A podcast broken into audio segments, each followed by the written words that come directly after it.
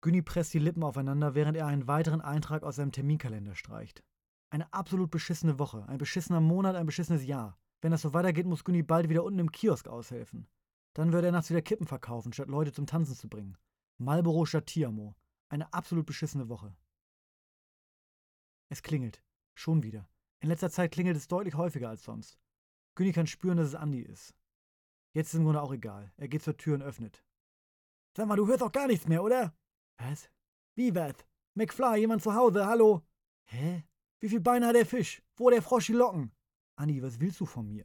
Mann, Mann, Mann, hier ist eine Stimmung wie auf der Titanic. Kaffee? Ja, Kaffee. Günni schlurft in die Küche und setzt eine Kanne Filterkaffee auf. Im Hintergrund erzählt Andi ihm von einem Wettschein, der ihn fast reich gemacht hätte. Nur zwei Ergebnisse waren falsch oder drei. Aber es war knapp. So richtig. Irgendwie ist er trotzdem mit einem leichten Plus rausgekommen. Irgendwas mit Rudi Völler. Günni versteht kein Wort. Er hört aber auch kaum zu. Andi plaudert weiter drauf los. Es geht um irgendeine Idee mit Glühbirnen aus Tschechien oder Steckdosen aus Bulgarien oder Flatscreens aus Finnland. Jedenfalls geht es um jede Menge Kohle, quasi ohne Risiko. Günni versteht immer noch kein Wort. Er hört aber auch immer noch kaum zu. Beide trinken ihren Kaffee aus. Während Andi ununterbrochen weiter plaudert, kann Günni es nicht mehr in sich halten. Er fängt an zu weinen. Erst nur ein bisschen, dann immer doller. Irgendwann schluchzt er regelrecht. Andi ist sichtlich überfordert mit der Situation, klopft seinem Bruder etwas zu doll auf die Schulter und schweigt. Ey, alle Aufträge für die nächsten zwei Wochen weg. Alles. Nicht ein einziger Kalendereintrag ist mehr übrig. Sorry, Günni, wir wollen uns verjüngen. Sorry, Günni, wir wollen was Neues probieren. Sorry, Günni, wir brauchen frischen Wind. Stimmt ja gar nicht. Was? Ja, da ist doch noch ein Eintrag. Nächsten Samstag. Ah ja gut, dann ist ja alles bestens. Dann ist ja alles in Ordnung. Da muss ich mir gar keine Sorgen machen.